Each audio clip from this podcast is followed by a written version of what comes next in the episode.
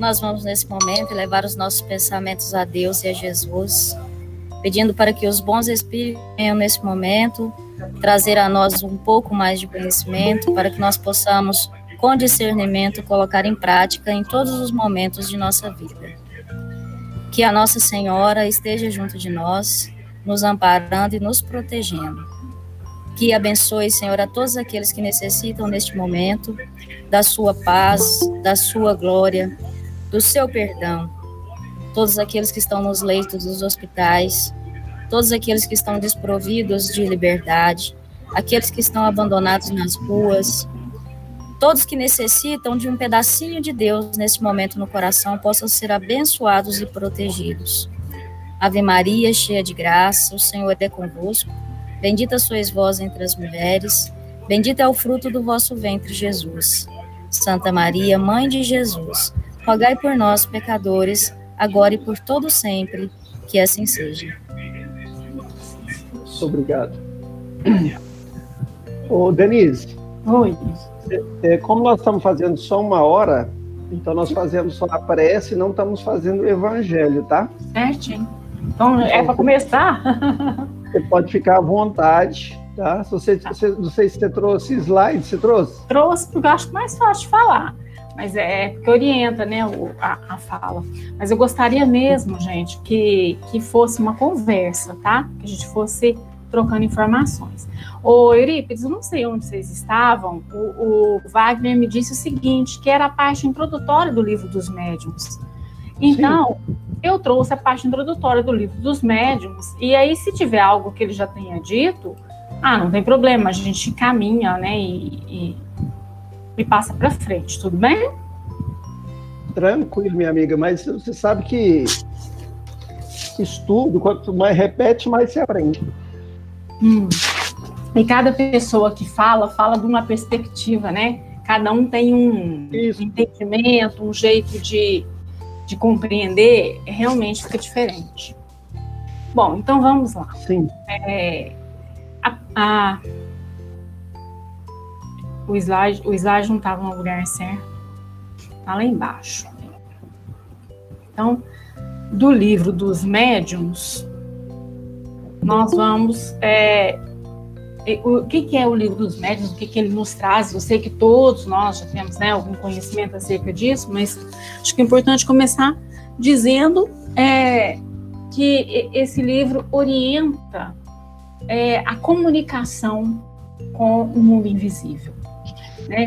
E aí, aqui nós já estamos nesse momento acreditando que esse mundo invisível existe, né? exista, que ele faz parte do nosso cotidiano, a partir do momento que a gente estuda e concorda com o que a, a doutrina espírita nos coloca.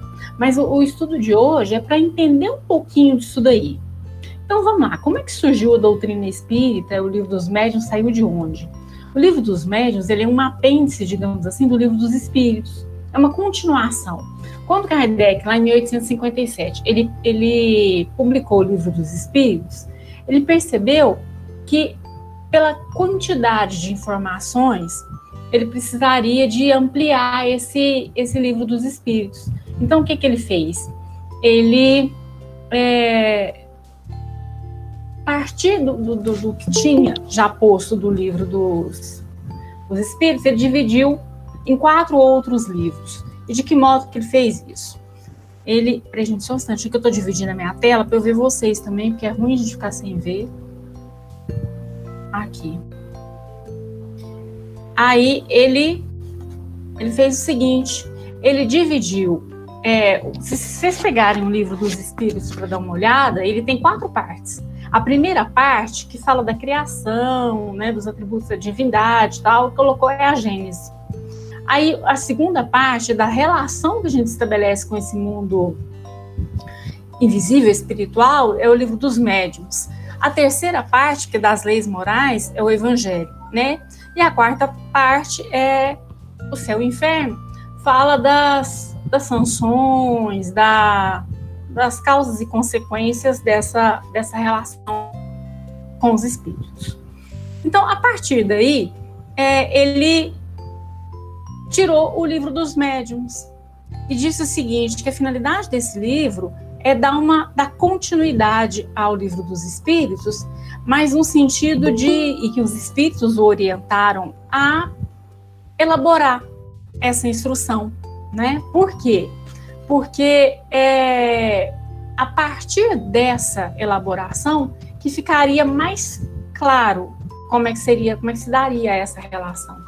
E aí ele disse o seguinte, que quem quisesse é, se relacionar com os espíritos de algum modo, que primeiro lesse o livro dos espíritos. Por quê? Porque o livro dos espíritos é, é o carro-chefe, né? É a que se apresenta, é o que nos traz é, de ensinamentos acerca é, da doutrina espírita. E aqui, eu, eu Denise, gosto de, de, de fazer um, um, uns comentários pessoais com relação a isso, que é o seguinte.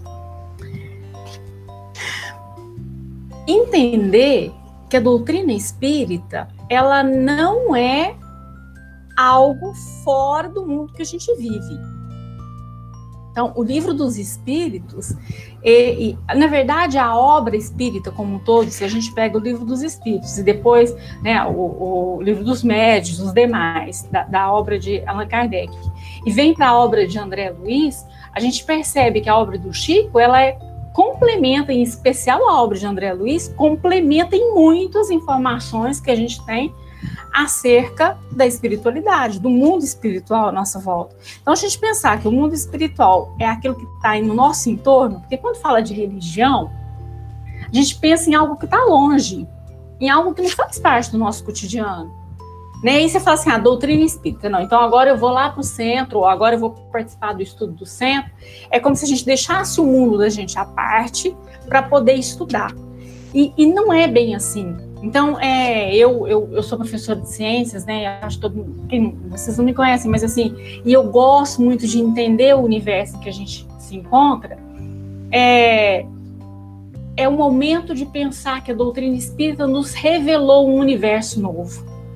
A obra de André Luiz, eu particularmente tenho estudado alguma coisa, e eu tenho me encantado com o que, que ela traz com antecipação. Né, o Dr. Sérgio Lopes, numa das palestras dele, depois se vocês quiserem eu deixo o link, porque é muito interessante, a palestra dele sobre o cérebro triuno é, é extraordinária, muito boa mesmo. Ele, ele fala que André Luiz antecipou a fisiologia do cérebro em 40 anos, se eu não me engano. As datas agora eu não tenho certeza, mas que ele antecipou, ele antecipou. Então, olha só, é, que aqui o André. E tem coisa que o André Luiz falou e que o homem ainda não provou. Por exemplo, que tem uma célula que, que seja responsável por ligar o corpo espiritual ao corpo fisiológico, um neurônio especial com a capacidade de fazer essa ligação. Isso o homem ainda não descobriu. Mas muitas das coisas que que está na obra espírita, a ciência foi aos poucos provando. Então eu gosto de dizer assim, ó, estudar a doutrina espírita é estudar a vida, a vida que nós temos aqui. A vida com suas causas e suas consequências. Por isso que ela é, além de ciência, filosofia. Então, pensar que os espíritos estão à nossa volta e a gente não vê, porque eles estão para além dos nossos sentidos. Os nossos sentidos físicos, eles são muito limitados. A gente percebe muito, muito pouco, digamos assim, do que nós temos no universo. Tem muita coisa que a gente não vê. E isso o próprio homem já descobriu. Por exemplo, precisa do microscópio para estudar uma bactéria. Né? O vírus, aí está todo mundo escutando e sabendo da história do vírus. É, e para estudar o universo precisa de um telescópio. Por quê? Porque a nossa vista não alcança. Do mesmo modo que a nossa vista não alcança essas coisas da matéria, matéria que a gente conhece, física, é a nossa matéria, a gente não conhece muitas outras coisas ao nosso redor. E a doutrina espírita nos trouxe esclarecimentos com relação a isso. E uma das coisas é, é o que nós vamos estudar hoje com relação ao espírito. E aí, olha só, esse livro dos espíritos, ele, é, o livro dos médiums, ele tem uma, uma estrutura, é assim, ó, é uma explicação, um índice, né, uma parte introdutória. Depois vem a primeira parte, que são as noções preliminares. Nessa primeira parte, tem lá os capítulos de 1 a 4, que a gente vai trabalhar um. Eu acho que a gente não consegue trabalhar todos esses capítulos hoje, né? Mas pelo menos é, a gente começa aqui. Existem espíritos. E a segunda parte é uma parte bem longa, são vários capítulos. Eu nem quis relacionar aqui, que senão ia ficar muito pequenininho para a gente ler, tá? Então, nós vamos começar hoje com esse capítulo primeiro, né? A primeira parte, as noções preliminares. E aí a pergunta é assim: olhando para essas imagens aqui, o que, que, é que a gente percebe? O que, que dá para entender desse daí? Ou pensar disso daí? Vocês vão deixar falando sozinha, não, né? É muito rápido. Oi? É muito rápido, né? É muito rápido. boa, Andréia, boa, boa, boa. É muito rápido. Eu já tô, eu já tô para lá do meio do caminho, viu, Andréia? é muito rápido. Passa muito rápido. Então, nós temos um ciclo de vida, não é isso? Começa, para passa rápido. No instante nós estamos na lápide, né? A lápide está acima de nós, né? em, pouco, em pouco tempo. Então, essa, essa passagem muito rápida que a gente tem,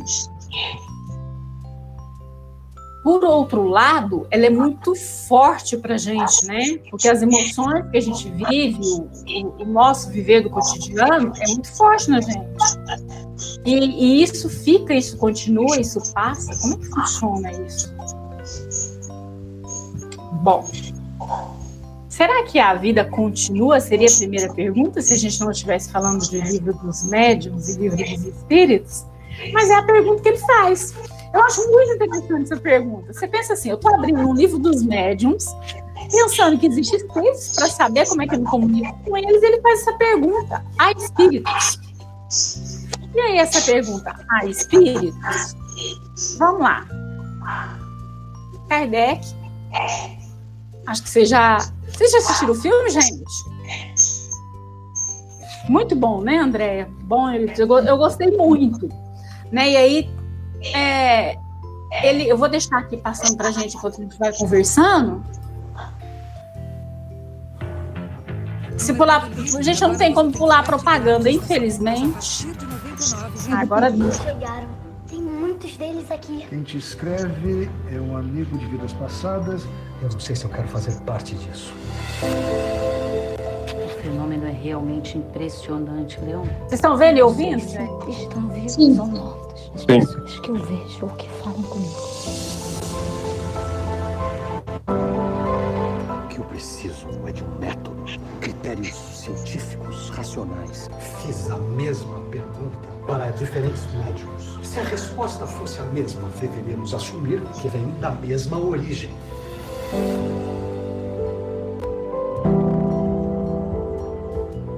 Estamos diante de uma nova e definitiva revolução. O livro dos espíritos.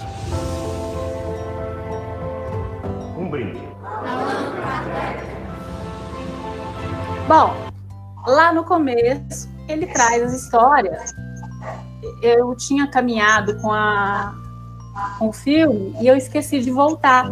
Aqui no começo ele traz a história que a gente já conhece, que é com relação às mesas girantes, né?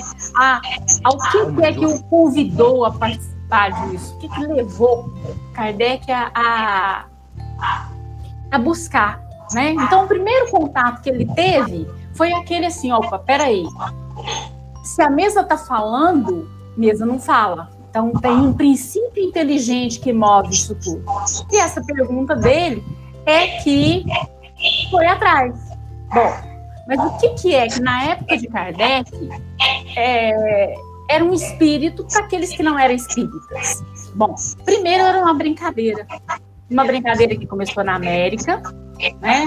Os americanos que, que começaram com essa brincadeira, que depois passou para a Europa como um todo, mas na França em especial.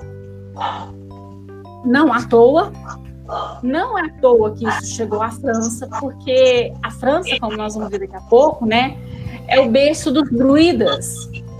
E os druidas é um povo que vivia no norte da França, na Gália, e eles eram é, reencarnacionistas. Eles acreditavam na reencarnação. E é uma das, das encarnações de, de Kardec. Foi lá. Então, não foi à toa que a França vivenciou esse movimento das, das mesas girantes. Porque esse movimento, ele, ele permitiu com que Kardec tivesse contato né, com, com esses elementos e, a partir daí, é, promovesse seus estudos. Aí, olha só, é, como é que as pessoas que não eram espíritas, além desses que vivenciavam as brincadeiras, faziam? É, entendiam os espíritos. E aí tem algo assim que é muito interessante, porque o Kardec descreve em detalhes como é que as aparições aconteciam. Olha só, gente, a descrição. Com os membros inferiores menos desenhados, enquanto que a cabeça, o tronco, os braços e as mãos são sempre nitidamente formados. Quer dizer, é o modelo que eles tinham lá de espíritos, né? E aí um fotógrafo registrou isso. Olha que interessante. Em 1861, nos Estados Unidos, um fotógrafo registrou isso. Não é para vocês perceberem aí? Eu não sei se aqui no slide está dando para vocês verem aí. Que, que esse senhor está sentado aqui, no que eu mexo no mouse, passa aqui na. fica ruim. Aí atrás aqui, olha, tem de bem mais claro, dá para ver uma pessoa, ó. Tá vendo? Então ele conseguiu fotografar, né? Um médium fotógrafo a gente sabe, né, do Peixotinho e tudo mais, mas isso daqui foi em 1861. Então, para aquele tempo, gente, é uma algo muito inusitado, né? E aí, aqueles que não eram espíritas, mas que se interessavam, começaram a pesquisar e a procurar. É, provar que a, que a pergunta que nós estamos nesse momento é: há espíritos?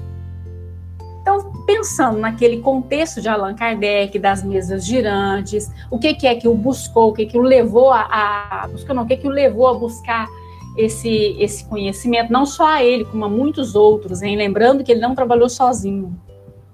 Teve quem o auxiliasse, teve quem o acompanhasse, tanto que criaram uma sociedade espírita, né? Se ele tivesse sozinho, isso não teria acontecido. Bom, e aí, é, Hermínio Correia de Miranda traz em um livro que chama Alquimia da Mente. Uma, uma, uma, um relato muito interessante que é importante para a gente entender o que, que Kardec precisou fazer.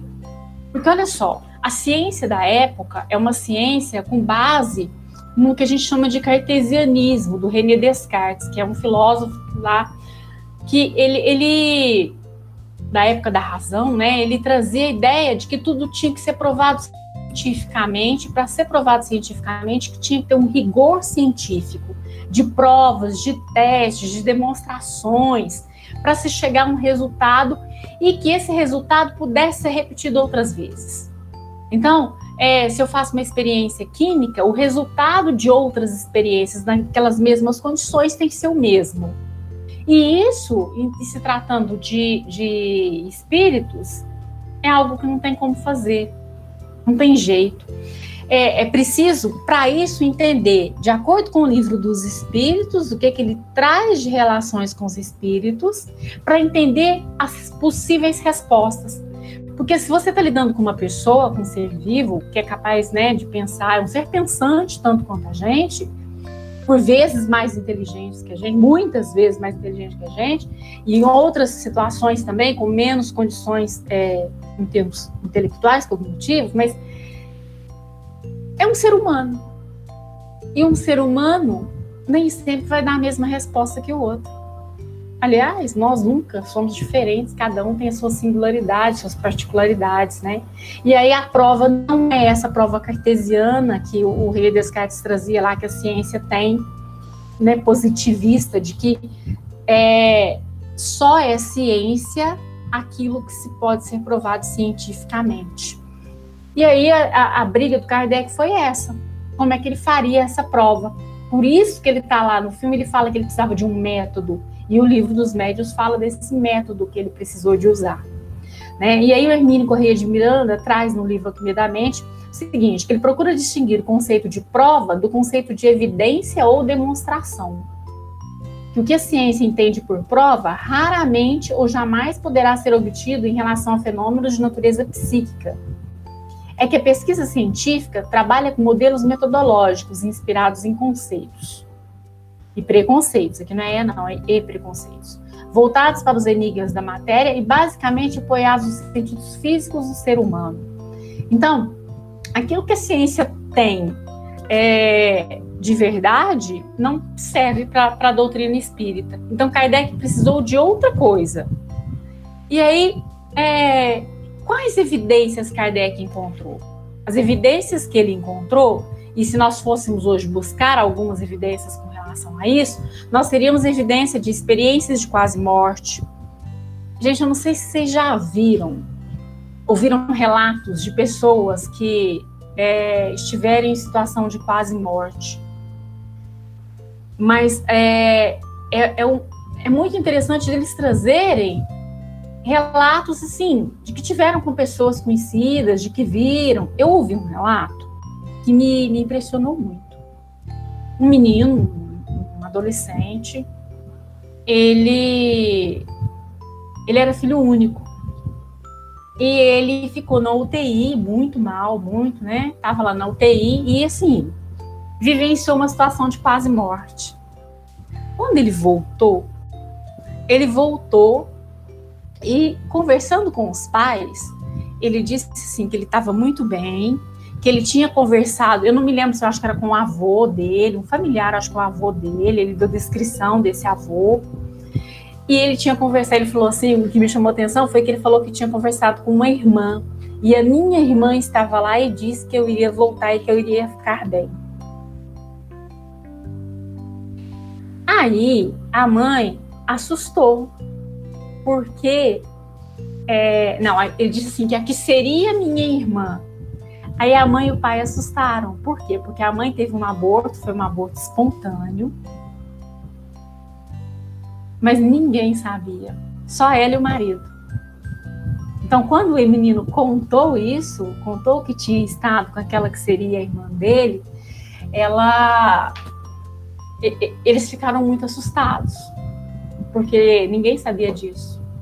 Então, quer dizer, o menino trouxe uma evidência, e não deve ter sido à toa que ele trouxe essa, né? Podia ter trago outras, mas não deve ter sido à toa, de que é, tem alguém do lado de lá. E assim, experiências de quase morte, se vocês procurarem, tem muita gente falando disso e dando esses depoimentos assim, é, fantásticos. O que, que é que vê?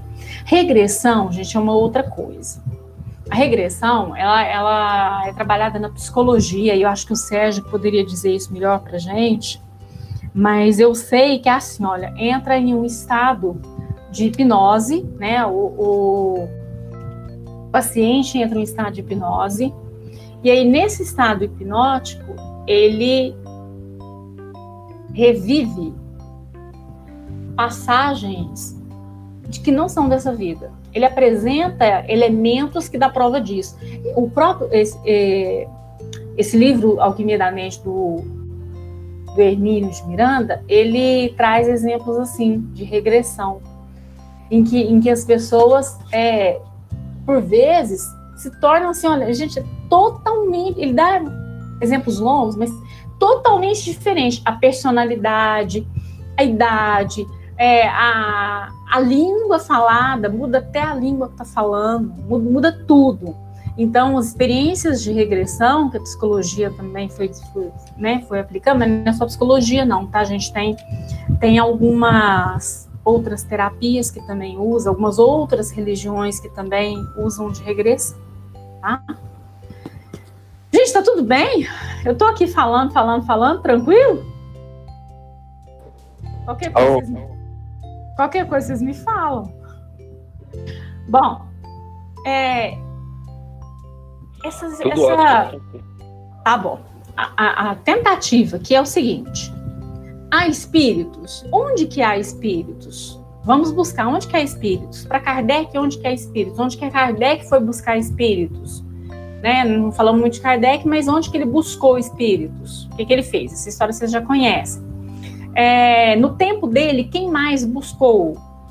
Depois dele, o que, que, é que veio, ou ao mesmo tempo que ele, o que, que aconteceu. Aí nós temos os casos de quase morte, nós temos os casos de regressão. E aí eu vou voltar um pouquinho no tempo. Lá em Moisés, é, lá no Deuteronômio, na Bíblia, eu fiquei assim, encantada quando eu li, porque eu, eu assisti uma palestra do Haroldo Dutra, que ele fala o seguinte: ele é juiz, né? E aí ele fala que a lei, é, é, lá no tempo de Moisés, é, teve uma proibição para não se falar mais com espíritos. E aí ele explica, como juiz, o seguinte: se tem uma proibição, é porque é algo que já existe. Ninguém proíbe, não tem, que não existe. Se proíbe o que existe, proíbe porque não está fazendo bem, tem alguma coisa errada. Porque se tivesse tudo certo, não precisava proibir. Então, ó, é algo que existe e é algo que é corrente, é algo que é comum, corriqueiro. E é algo que está interferindo de algum modo naquela sociedade, senão não precisava proibir. E aí isso me, me, instigou, me intrigou, e aí eu fui buscar. Aí lá no Deuteronômio na Bíblia, né, que fala da, da aliança, Deuteronômio é a segunda é, literalmente a segunda aliança. Então fala de Moisés, por que, que é que Moisés proíbe? Um, uma das passagens fala por que, que ele proíbe.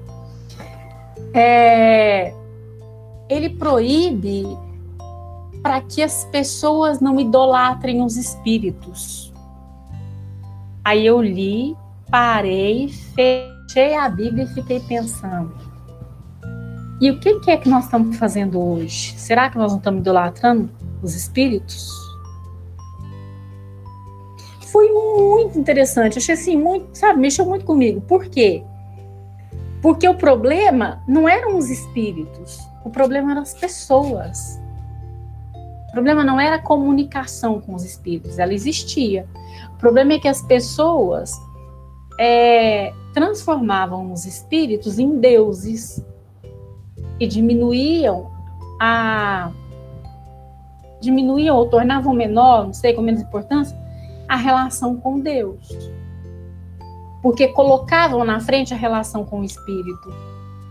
No sentido de. É, isso vai acontecer só lá, acredito eu, que a gente não faça isso aqui, né? Então vamos lá, olha. Ó, vou. Vou fazer um negócio. Será que esse negócio está certo? Olha, é, meu filho tá tá pensando em fazer isso. Será que isso vai ser bom? Olha, eu não sei se eu me mudo dessa cidade, se eu não me mudo, eu não sei o que, que eu faço. É nesse sentido, da gente deixar a confiança é, em Deus em segundo plano e buscar na relação com os espíritos respostas para a nossa vida. Então, a proibição de Moisés veio por causa disso. E isso aconteceu. Diga. Pode dizer. Eu, você sabe que eu, eu, eu, eu, eu observo que, de certa maneira, ainda vivemos isso na atualidade. E isso em várias casas né, espíritas por aí. Uh, a, a ênfase que se dá às comunicações dos espíritos a, ao diálogo e tal, é, ainda se leva mais em conta, na minha percepção, não estou dizendo que isso é uma verdade para todos, não, tá? Na minha percepção. Que isso ainda, de alguma maneira, as pessoas substituem Jesus pelos Espíritos. Sabe assim? A confiança, a questão da fé, da crença, quando tem ali a comunicabilidade com os espíritos, parece que supera para eles é, essa relação com Jesus. Sabe que é, é porque acredito eu que a, a nossa a nossa dificuldade de, de, poder de poder compreender o que que Jesus é, é, de verdade é e faz por nós é que faz essa, essa diferença. E a gente tem que tomar esse cuidado, é, na, minha, na minha concepção, porque eu acredito que muitas das vezes a gente idolatra mais não é que nem mais, né? A gente idolatra mesmo os espíritos e, e assim, e não temos uma, como que eu te falo, uma, uma, uma racionalização do sentimento em relação à, à questão da nossa fé. Porque, às vezes, a, a, a nossa, a nossa condição né, de, de, de, de, de percepção, de contato, por ser mais próxima ali com os espíritos, né, às vezes na comunicabilidade ali, na, na incorporação, uhum. a gente acaba por colocar essa, é, é, essa condição de, de, de, de, de crer muito, se não chegar a essa questão que você está falando.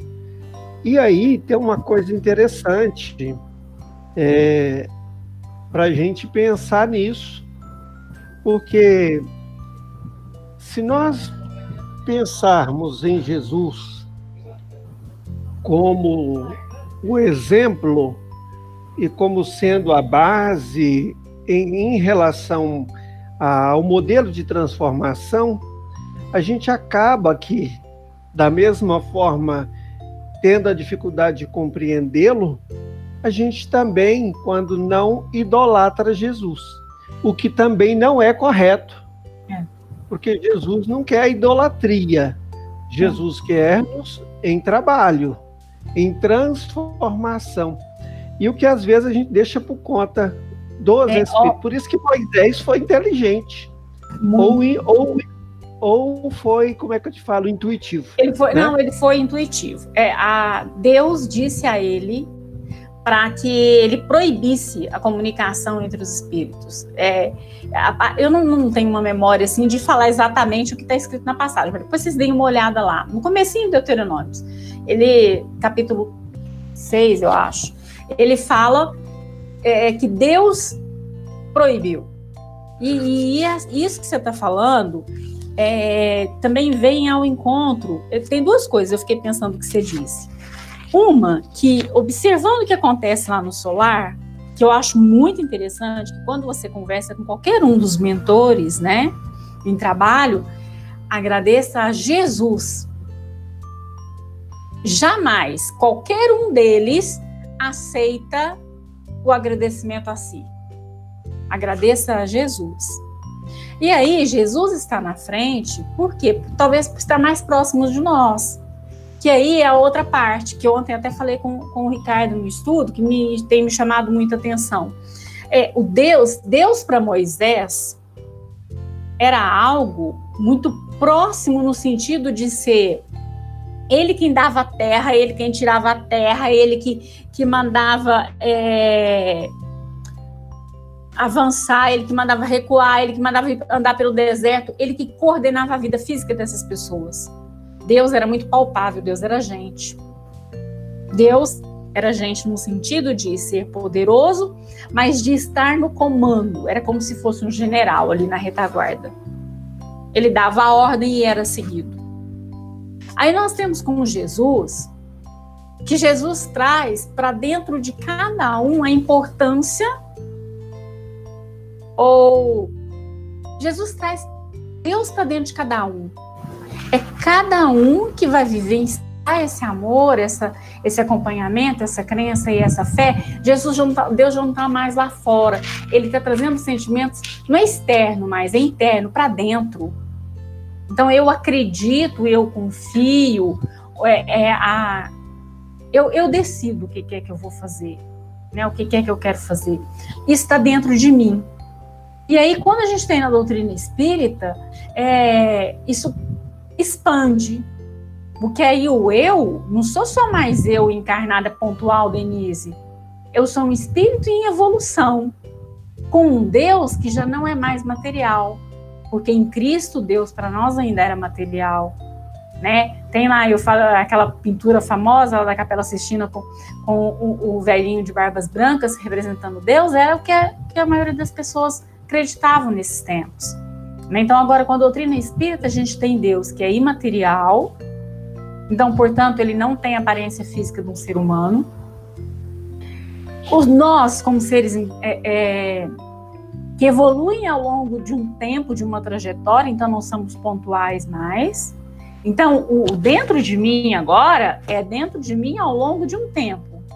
Então, eu sou várias de mim, mas cada um num processo de, de crescimento. Eu, eu fiquei pensando nessas coisas e acreditando que estamos mesmo em evolução em todos os sentidos, inclusive com relação ao entendimento da religião, do que é Deus. E o livro dos Espíritos fala que o livro, os próprios Espíritos falam que o livro dos Espíritos ainda não diz tudo, porque nós não temos capacidade para entender. Então, possivelmente, novas informações virão.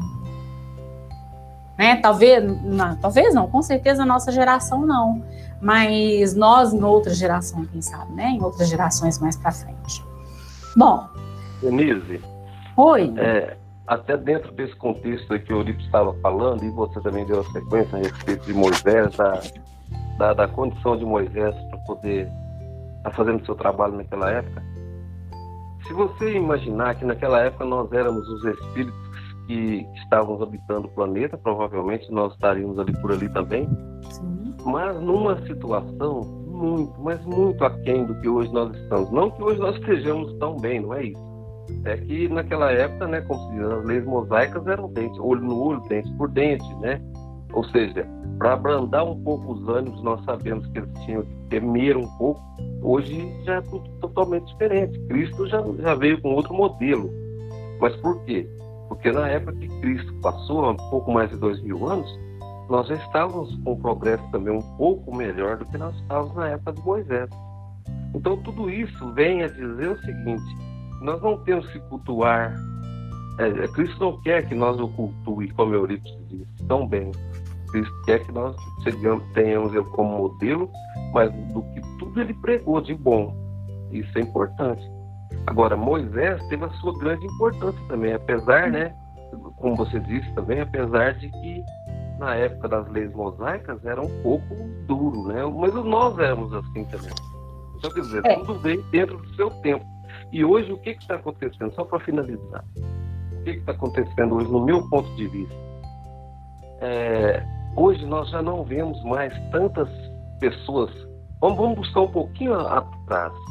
Tantas pessoas que falavam né, de fantasmas. Hum. Tantas pessoas que falavam que viam vultos, que é. viam.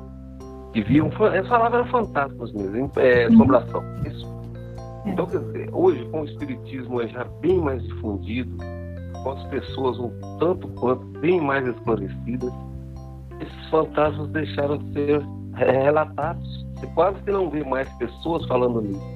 Porque isso nada mais era que pessoas que tinham visões, provavelmente. Até de espíritos, né? Com as suas é, mediunidades aguçadas. E agora, é, o que está acontecendo, no meu ponto de vista? nós estamos mais aptos a entender um pouquinho melhor, ainda muito aquém do que nós precisávamos, evidentemente, nós já temos uma, uma ideia através dos estudos, através dos relatos, através dos livros, através de tudo isso, até com a presença de Chico Xavier, que deu um grande exemplo para a gente, porque, sinceramente, então, eu acho que nós estamos em um progresso bom, mas ainda muito aquém do que nós deveríamos. Mas, entender, é. cada época teve o seu teve a sua necessidade. Entendeu? Sim. Com certeza, viu, Gilberto? E assim, ó, a lei de Moisés veio para derrubar essa lei do olho por olho, dente por dente. Por quê? Porque na lei de Moisés já tinha lá o amar a Deus sobre todas as coisas, né? O amar ao próximo como a ti mesmo, os dez mandamentos. Então ele veio justamente para para derrubar esse olho por olho, dente por dente, que aliás já foi um avanço o olho por olho, dente por dente, no tempo dele, foi um avanço. Por quê? Porque na, naquela época era assim, ó, uma tribo, é, o Haroldo fala disso, uma tribo ia lá e matava um alimento de, de uma outra tribo. A outra tribo vinha e matava a tribo inteira de cá. Aí então eles criaram olho por olho, dente por dente, uma tentativa de dizer o seguinte: olha, é, que seja feito mal menor, mas que seja só te roubou, então você vai tirar um, um, dedo, vai, sabe assim, algumas coisas assim, que a gente acha uma barbaridade hoje. Mas que para aquele tempo já foi uma evolução. Então, nós estamos sim num processo evolutivo. E aí, voltando no que Eurípides disse com relação a Jesus, eu, eu acredito assim, ó, é, nós ainda não entendemos nem Jesus. Nós ainda não entendemos nem Jesus, estamos em, em, em processo. E ele, realmente, a gente consegue perceber pela doutrina espírita que ele é o nosso governador espiritual. E eu, eu assisti uma entrevista do Chico, uma entrevista, é uma entrevista do Chico, que ele fala assim: com perdão do nosso Senhor Jesus Cristo, ele não é o Cristo mais desenvolvido do nosso sistema solar. Então, é, Cristo é um espírito desenvolvidíssimo, né? Que já está no espírito puro. E se aquele ainda não é o, o, o, o maior, o que, que tem ainda para frente que a gente não sabe, né? Então, assim, realmente vamos procurar estudar, porque não tem outro jeito, né? Então, olha só. Aqui, gente, é, eu vou passar rapidinho.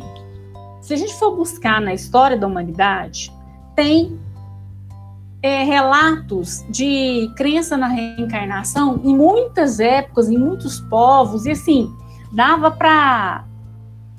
Tem um livro, acho que eu estou com ele aqui. Esse aqui, ó. Depois, se vocês quiserem dar uma olhada, o Hermínio Pires. Esse livro, ele traz um relato das religiões do mundo é, desde a pré-história. É muito bom esse livro. E assim, é bom por quê? Porque aí a gente entende muitas das coisas que a gente tem agora. Né? É, assim, por que da reencarna da, da ressurreição?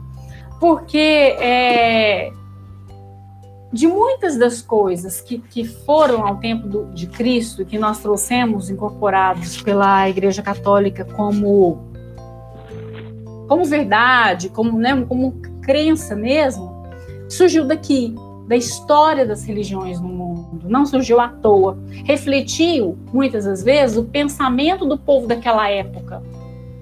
Tá? E aí a gente entende o que é de cada coisa. Mas vamos lá, olha só.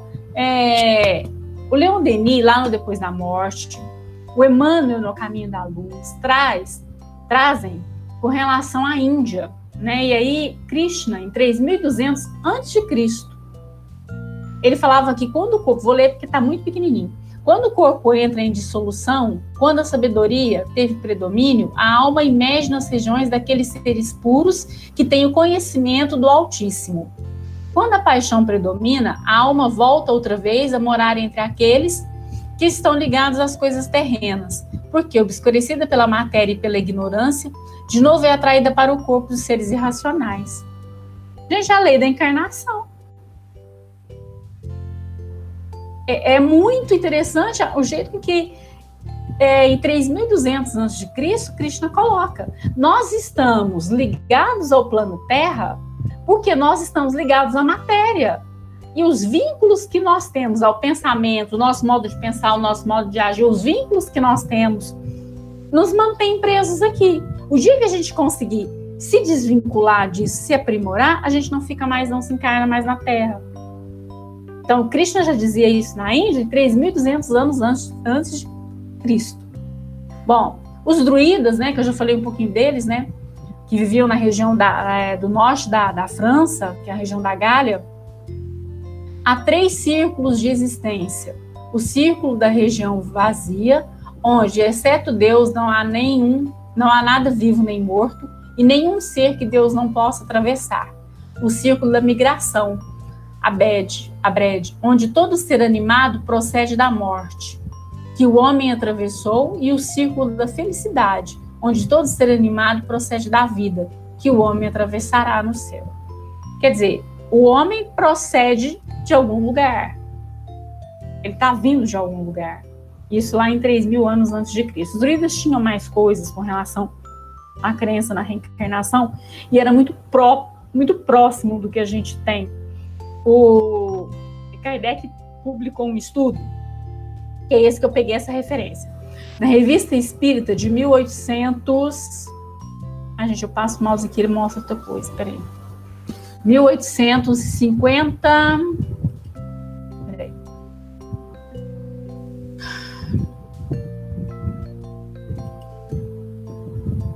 Pronto, isso vai da, da apresentação de novo. 1858, na Revista Espírita de 1858, é, Kardec traz um estudo sobre os druidas. E essa revista espírita tem na internet disponível. É, é muito parecido, gente, muito parecido com a doutrina espírita. Bom, Buda, 600, já bem mais novo, né? 600 anos antes de Cristo. Antes de Buda, teve o Egito. Eu devia ter colocado o Egito primeiro. Porque o Egito também foi lá bem antes de Cristo, em torno de 4 mil anos antes de Cristo, 6 mil para frente, né? E o Egito agora está aparecendo de novo nos jornais, nas, vocês devem estar vendo aí na internet, que estão encontrando sarcófagos, estão encontrando múmias. Por que, que eles mumificavam os corpos? Porque eles acreditavam que esses corpos iriam retornar. retornar. Então a ideia de mumificar, de enfaixar e tudo era para manter, preservar o corpo, porque o espírito ia precisar do corpo, ia voltar. Então, é, é a prova de que eles acreditavam em, em, na volta. Talvez não do jeito que a gente pense, mas eles acreditavam na existência do espírito, né? E Buda, em 600 anos antes de Cristo, dizia que a ciência e o amor são os dois fatores essenciais no universo. Enquanto o ser não conquista o amor, está condenado a seguir a cadeia das reencarnações terrestres. Perfeito. É, a ciência e o amor a gente não evolui se não evoluir nos dois sentidos. O conhecimento que Cristo possui é máximo de todas as coisas. Ele entende de todas as coisas, ele conhece sobre todas as coisas, ele é expoente em todas as coisas. E para que a gente consiga evoluir, a gente tem que evoluir em todas as coisas. Então, se em uma encarnação eu conseguir evoluir muito no sentido de amar muito, de me doar muito, numa próxima encarnação, eu vou precisar de aliar esse amor ao conhecimento da ciência, ao conhecimento da música, ao conhecimento das artes, ao conhecimento, ao aprendizado, à evolução, de um modo geral, né? Bom, depois nós temos já é, Sócrates e Platão, que foi um pouco antes de Cristo, 300 e poucos anos, 400 e poucos antes de Cristo. Primeiro Sócrates, depois Platão, depois Aristóteles, né, que veio depois de Platão. Sócrates, foi, Platão foi discípulo de Sócrates e Aristóteles foi discípulo de Platão. E aí o que, que eles diziam? Sócrates não escreveu nada, quem escreveu foi Platão, mas ele representou a fala do, do mestre. O homem, do mestre dele, né? O homem é uma alma encarnada. Antes de sua encarnação, ela existia junto aos modelos primordiais, às ideias do verdadeiro, do bem e do belo. Separou-se delas ao encarnar-se e, lembrando seu passado, sente-se mais ou menos atormentada pelo desejo de a elas voltar. Isso aqui está no Evangelho segundo o Espiritismo, lá logo na introdução, que, eles, que tem o resumo da doutrina de Sócrates e Platão. Então, eles também acreditavam na, na reencarnação, na existência do espírito, na existência de algo para além da matéria, né? E aí o livro que eu mostrei para vocês, O Espírito e o Tempo. E aqui tem a fala de um filósofo, de um filósofo que não era é, espírita, mas ele fala, é, é a análise dele de que a história, que é essencialmente a história do espírito, transcorre no tempo. Assim, o desenvolvimento do espírito cai no tempo. E aí tem um, um, coloquei aqui uma parte porque porque o que ele quer dizer com isso tudo é o seguinte: é, que, o, que o espírito ele vai e volta no tempo. E a essência dele é, permanece nesse tempo. Então ele fala da reencarnação. Apesar dele não dizer com esses termos, e ele não não conhecia Kardec, mas é, é um filósofo alemão, Heidegger, que falava isso. Bom, e aí vamos à pergunta a vida termina com a morte? Se sim, não adiantou nada ter ouvido até agora, né? Podia ter ido embora do começo, não precisava ter ficado. Porque aí a ideia materialista, sim, acabou, pronto, acabou. Não. Então tá. A vida não termina com a morte. Aí, se a vida não termina com a morte, vamos pensar então. Eu tenho duas possibilidades mais comuns na, na nas religiões, né? No, no mundo. Que a ideia da ressurreição talvez seja mais conhecida, e a ideia da reencarnação. A ideia da ressurreição, gente, ela aparece em várias religiões, com, com enfoques diferentes, mas com sempre com o pensamento de que se Cristo ressuscitou para dar o exemplo, ele quis dizer que é, todo mundo vai ressuscitar. Então, quando morre, vai ficar esperando essa ressurreição. Muitos, muitos acreditam assim, tá? E aí, a gente pensa na questão da reencarnação, não só nós, né? Nós e mais uma opção de gente ali acredita na reencarnação.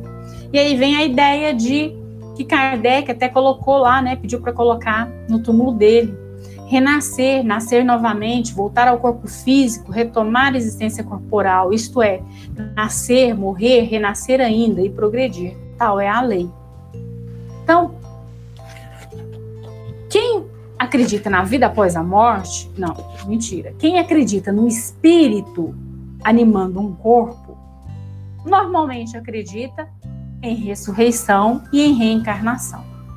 Tá. Aí vocês podem fazer uma pergunta assim: eu tô ali vendo que o Eurípides está pensando assim. Mas o que, que é a ressurreição, então, dentro da doutrina espírita? Doutrina espírita não acredita na ressurreição? Aí tem uma diferença. Para nós, espíritas, a reencarnação é um caminho para a ressurreição. A ressurreição é a redenção é a redenção do espírito. É aquele momento em que o espírito não precisa mais se reencarnar nesse orbe e que ele já é um espírito, não vou dizer puro, mas um espírito pronto para caminhar em outras paragens. Se ele não necessita mais é, reencarnar na Terra, ele já passou pelo processo, ele entrou na ressurreição. Enquanto ele está encarnando, ele está no processo de reencarnação. Ele Encarna quer dizer estar na carne, fazer parte de um corpo físico. O reencarnar é encarnar de novo, numa outra existência, numa nova vida, numa outra situação, para novos aprendizados. E eu vou reencarnar quantas vezes forem necessárias, até que eu tenha é, alcançado a ressurreição. E aí, gente, essa fala não é minha, não. Essa fala é, eu assisti uma palestra do Arthur Valadares que eu gostei muito. Por quê? Porque ele, ele é muito jovem, mas ele não é, ele não é um jovem. Um dia eu escrevi para ele, eu conversei com ele, o convidando para fazer uma palestra no Solar um tempo atrás, mas não teve jeito. E ele, eu disse a ele assim, que ele é um jovem, mas o espírito é velho. Por quê? porque ele traz umas ideias muito. Assim, a minha avó dizia que tinha substância para quem é jovem, que não teve tanto tempo assim de estudar. Então, o espírito dele está trazendo está falando, né? Com certeza ele é assessorado para isso. A, a, a, palestra que ele, que ele fala de, de ressurreição ele na verdade traz a reencarnação e a ressurreição, ele fala da ressurreição de três modos diferentes. Que é assim, ó, eu posso, na minha vida física, nessa minha encarnação, eu, Denise, eu posso ressurgir de mim mesma.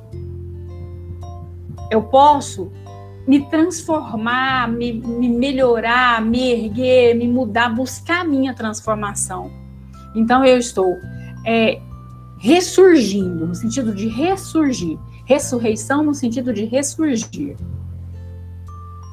E ressurreição nesse sentido de várias existências.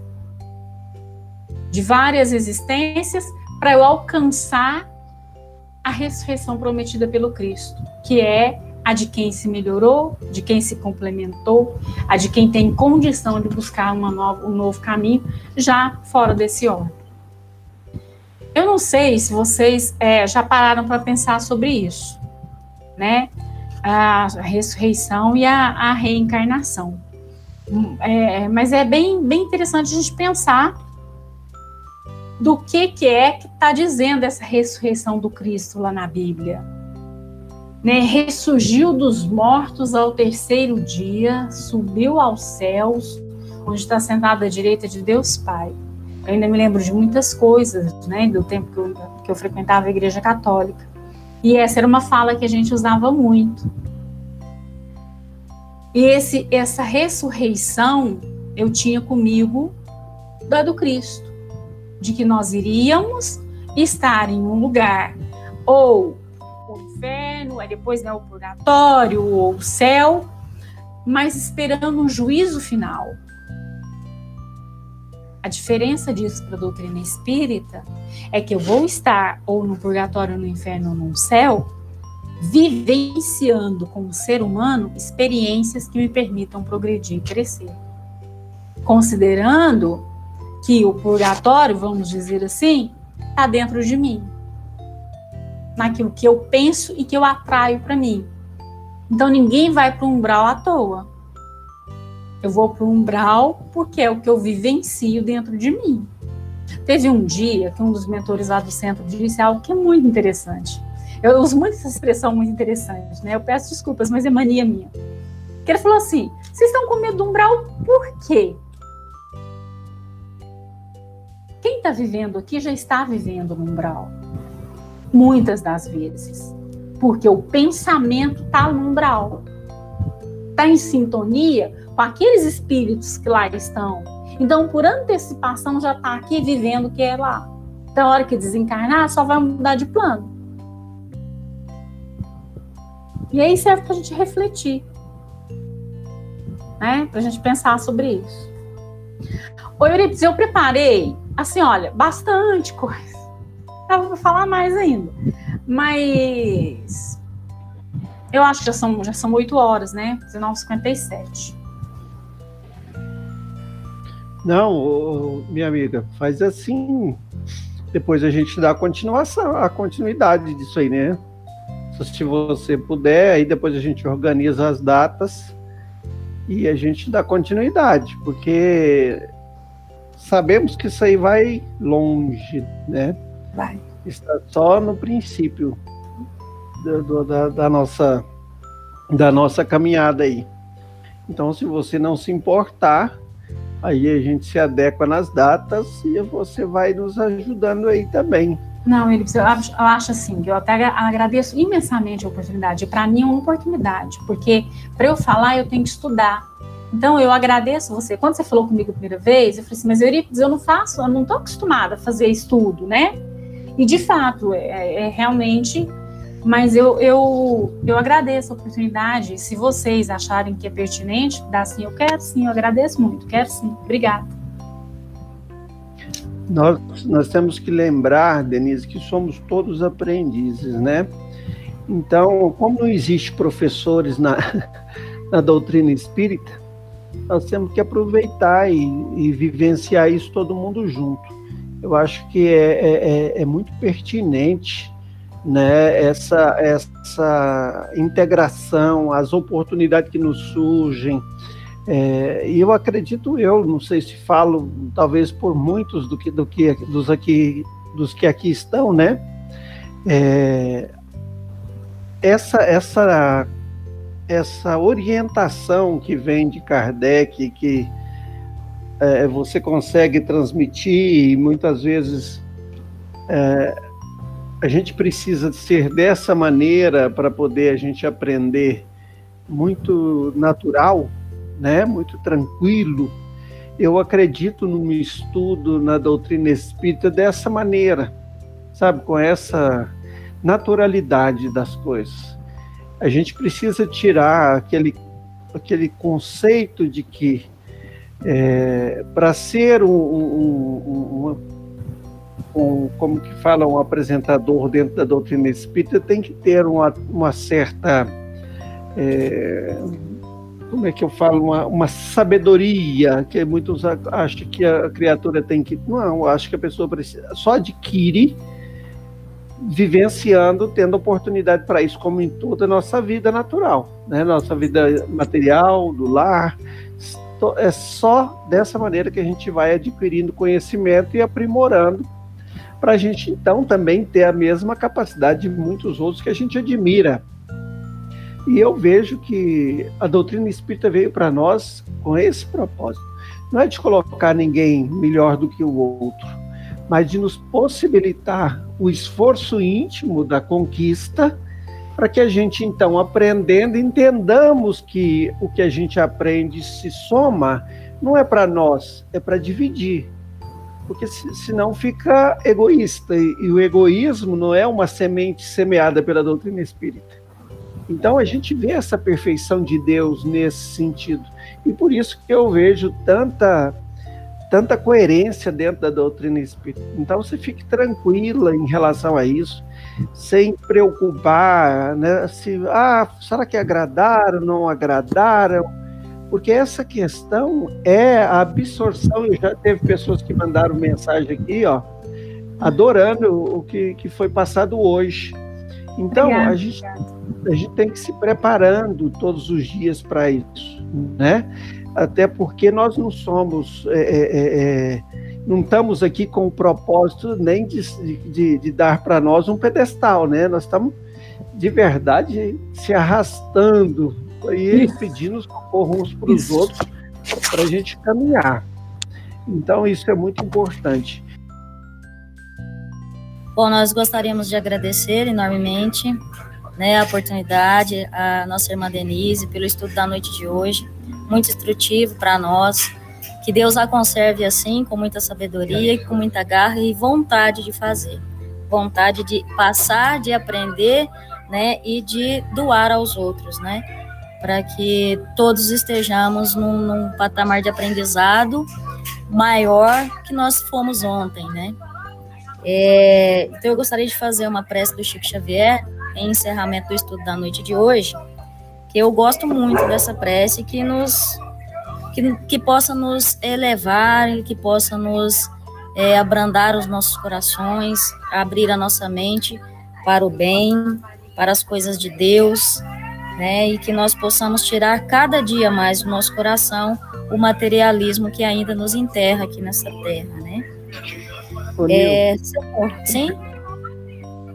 Eu quero oferecer então essa prece que você vai fazer ao meu querido cunhado que hoje retornou à pátria espiritual, o Luiz Antônio Gomes Machado, oferecer a ele onde ele se encontrar e também para familiar, né? Que é os filhos, minha irmã.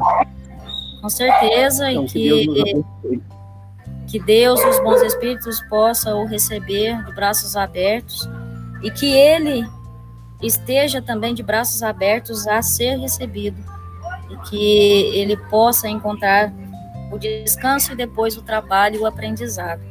E que uh, os familiares que aqui ficaram possam encontrar o conforto, a assistência espiritual e a tranquilidade dos corações.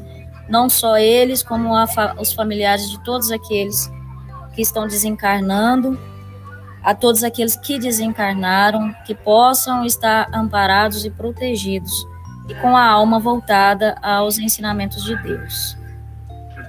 Senhor, ensina-nos a orar sem esquecer o trabalho, a dar sem olhar a quem, a servir sem perguntar até quando, a sofrer sem magoar, seja quem for, a progredir sem perder a simplicidade, a semear o bem sem pensar nos resultados, a desculpar sem condições, a marchar para frente sem contar os obstáculos, a ver sem malícia, a escutar sem corromper os assuntos, a falar sem ferir, a compreender o próximo sem exigir entendimento, a respeitar os semelhantes sem reclamar consideração, dar o melhor de nós além da execução do próprio dever, sem cobrar taxas de reconhecimento. Senhor, fortalece em nós a paciência para com as dificuldades dos outros assim como nós precisamos da paciência dos outros para com as nossas próprias dificuldades. Ajuda-nos para que ninguém façamos aquilo que não desejamos a nós. Auxilia-nos, sobretudo, a reconhecer que a nossa felicidade mais alta será invariavelmente aquela de cumprir os seus desígnios, onde e como queiras, hoje, agora e sempre, e que assim seja.